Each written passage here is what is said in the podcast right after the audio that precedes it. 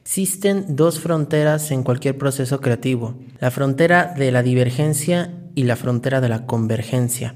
Creo que la convergencia es una cuestión interna de tu oferta, del mensaje y el tono que quieres transmitir. Y la divergencia la encuentras fuera de ti, fuera de tu propuesta, se encuentra en quizá la competencia, los clientes y el entorno que te rodea. En este nuevo episodio de Market Tips te voy a compartir cinco elementos que desde mi experiencia y punto de vista son necesarios para poder llevar a cabo una campaña de publicidad diferenciada y con un componente creativo. Hola, te doy la bienvenida a Market Tips, un podcast donde hablamos de marketing. Mi nombre es Alexis Acosta, soy estratega digital y si te encanta el marketing o eres un emprendedor que quiere llegar a las personas correctas, estás en el lugar indicado, porque de este programa te vas a llevar semana a semana tips, herramientas, sugerencias para optimizar tus campañas de marketing. Hola, gracias por estar escuchando este nuevo episodio. Estoy muy contento de que estés aquí. Te voy a compartir algunos elementos que basados en mi experiencia trabajando con algunas marcas en redes sociales me han servido para no ser repetitivo, para buscar eh, siempre estar haciendo cosas distintas y que no se vuelva un mensaje repetitivo para las personas que siguen a la marca en las distintas redes sociales. El primer elemento del que te quiero hablar es acerca del mensaje. Todas las marcas transmiten mensajes. Independientemente de la red social en la que se encuentren, están transmitiendo continuamente mensajes de lo que representan, de lo que son. Aquí te voy a invitar a que te preguntes cuál es el mensaje que tú estás transmitiéndole a tu audiencia. Y si no tienes claro cuál es el mensaje que estás transmitiendo, puedes hacer un ejercicio con las personas que trabajan contigo en el proyecto en el que estás. Colaboradores, empleados, aliados, pregúntales cómo ven ellos tu proyecto. ¿Qué creen que hace diferente a tu proyecto? ¿Y qué representa para ellos? Te darás cuenta que vas a tener diferentes perspectivas, pero que de cada una de ellas puedes tomar algo y unificarlo. Este proceso se le llama converger, es decir, cada quien tiene un punto de vista distinto, pero de estas diferencias podemos sacar algo en común. Ese común denominador es el mensaje que tienes que transmitirle a las personas que aún no te conocen allá afuera. Esta es una manera muy sencilla de poder encontrar claro qué es lo que estás haciendo y qué es lo que necesitas comunicarle a los demás. El segundo punto tiene que ver con las historias. Todos tenemos algo que contar y estoy seguro que en tus proyectos e ideas y en tu vida misma diaria existen cosas que se necesitan contar, anécdotas, incluso momentos incómodos que pueden servir como una historia para transmitirle a los demás. Haz memoria y recuerda aquellos momentos que hacen diferente a tu negocio, a tu marca, esas historias que a lo mejor en su momento te hicieron un poco sufrir, pero que ahora los ves con cierta madurez empresarial que dices, sabes que eso en su momento me hizo batallar mucho, pero ahora lo veo con otra cara, lo veo como un aprendizaje. Esas historias se trasladan a mensajes. Esas historias te pueden ayudar a complementar el mensaje para que lo puedas transmitir en los distintos medios en los que tienes presencia. Todos somos diferentes, el punto es encontrar esas anécdotas que nos hicieron tener algún aprendizaje. No las guardes, sino compártelas con los demás para que ese mensaje pueda ser más poderoso. Dentro de este punto también cabe recalcar que la gente te ve de una forma quizá diferente a la que tú te estás proyectando. El hecho de realizar entrevistas y sentarte con tus clientes, hacer focus group, hacer entrevistas uno a uno en las que ellos te puedan compartir la perspectiva de cómo te ven, de cómo te entienden, de qué es lo que buscan cuando acuden a ti, es primordial porque te va a dar insights que en marketing le conocemos como señales importantes para comprenderte desde un punto de vista exterior.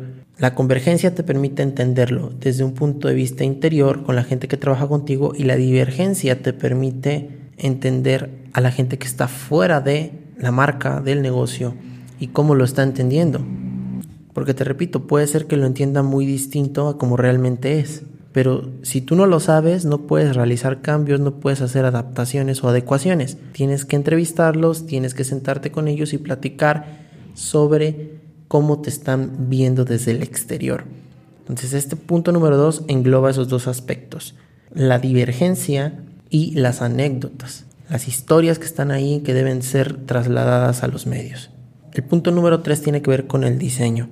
Creo que el diseño es una parte muy importante de cualquier campaña. Para mí el diseño tiene que ser simple, debe de transmitir con poco o con pocos elementos debe de transmitirte algo.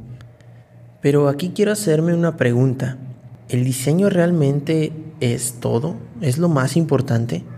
Porque hay muchos casos de negocios, de empresas que tienen un branding o un diseño sumamente bueno, muy bien cuidado y detallado, pero al final de cuentas su producto o servicio no tiene una relevancia en las audiencias o no está generando un impacto o cambio en la vida de las personas. Creo que lo más importante es tener un equilibrio. Si bien el diseño es una parte muy importante, no lo es todo. Hay una frase en el libro de Creativity Inc. de Ed Calmull que dice, la elegancia visual carece de importancia si estás contando la historia como debe de ser. O velo desde el punto de vista adverso, si tu mensaje o la historia que estás contando no tiene profundidad, aunque tengas un diseño fenomenal, grandioso, no vas a tener un impacto. Entonces primero preocúpate por el mensaje, el tono en el que lo das, el objetivo que quieres lograr y después ocúpate del diseño. No estoy diciendo que lo hagas de lado, pero es un elemento con un porcentaje más bajo de importancia respecto al mensaje, al tono y a la historia que estás contando. Así que punto número 3, cuida el diseño. Vamos al punto número 4, la redacción. Los textos son muy importantes. Creemos que las personas ya no leen o que cada vez leen menos. Esto es un error desde mi punto de vista. Las personas leemos cada vez más, solo que ahora somos más exigentes con lo que leemos. Una forma de hacer textos más interesantes es escribir lo que piensas, simplemente mostrarte humano. Creo que las redes sociales que no tienen éxito son aquellas que se vuelven monótonas, aquellas que pierden la esencia de la marca y que no muestran el lado humano que todos tenemos, aquellas que se vuelven programadas, que se vuelven automatizadas, esas son las que dejan de conectar con las personas. Si tú en tus textos te muestras humano, cercano, gentil, vas a poder conectar mejor porque son personas las que te están leyendo. Y el último componente del que te quiero platicar es de la disrupción. La disrupción tiene que ver con la rareza, con la rareza de tu marca. Ser raro no es ser malo. Ser raro es bien visto en redes sociales y en los medios. Es una forma de llamar la atención. Si analizas los videos que se vuelven virales son videos que tienen componentes extraños, cosas locas que suceden y que pocas veces se ven.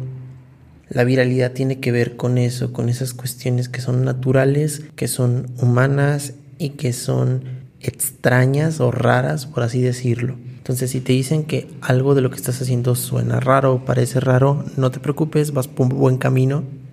Quiere decir que eres distinto a todo lo demás que está allá afuera. Una manera de comenzar a hacer cosas raras en redes es combinar cosas locas. Siempre he dicho que funciona muy bien inspirarse y copiar ideas de los demás, pero la diferencia radica en no solamente copiar, sino en adaptar o en combinar cosas. Si tú combinas distintos elementos de otros, puedes encontrar algo particular, algo diferenciador. A mí me gusta mucho el diseño y a mí me gusta mucho combinar cosas en el diseño. Digamos que sigo a un artista y veo que saca un cartel de su próximo concierto en Ciudad de México. Y por otro lado sigo a una marca que tiene que ver con marketing digital y que hace banners. Me gustan ambas cosas y lo que hago generalmente y que las personas creen que nace de mi creatividad y no es tan así, nace de que copio esas dos ideas. Si el cartel del artista me gustó ciertos elementos, los adapto a un banner o anuncio publicitario que tiene que ver con la marca de la agencia que me gustó su banner, ¿no?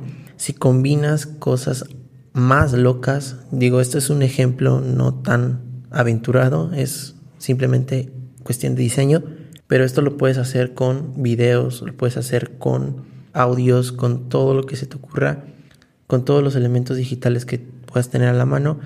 Y eh, mientras más locos sean esos elementos, más diferente te vas a ver allá afuera. Y vas a captar la atención inmediatamente, te lo garantizo. Porque los estímulos que diariamente recibe una persona en redes generalmente son monótonos y repetitivos. Algo que marque diferencia es lo que va a llamar la atención y se va a volver viral. Y bueno, quise aterrizar algunos elementos que yo considero necesarios y que me sirven en el día a día para establecer campañas. Y por último te voy a pedir que te suscribas al podcast en Spotify y me puedas también seguir en las distintas redes sociales. Estamos en Instagram y Facebook como Marketips Podcast.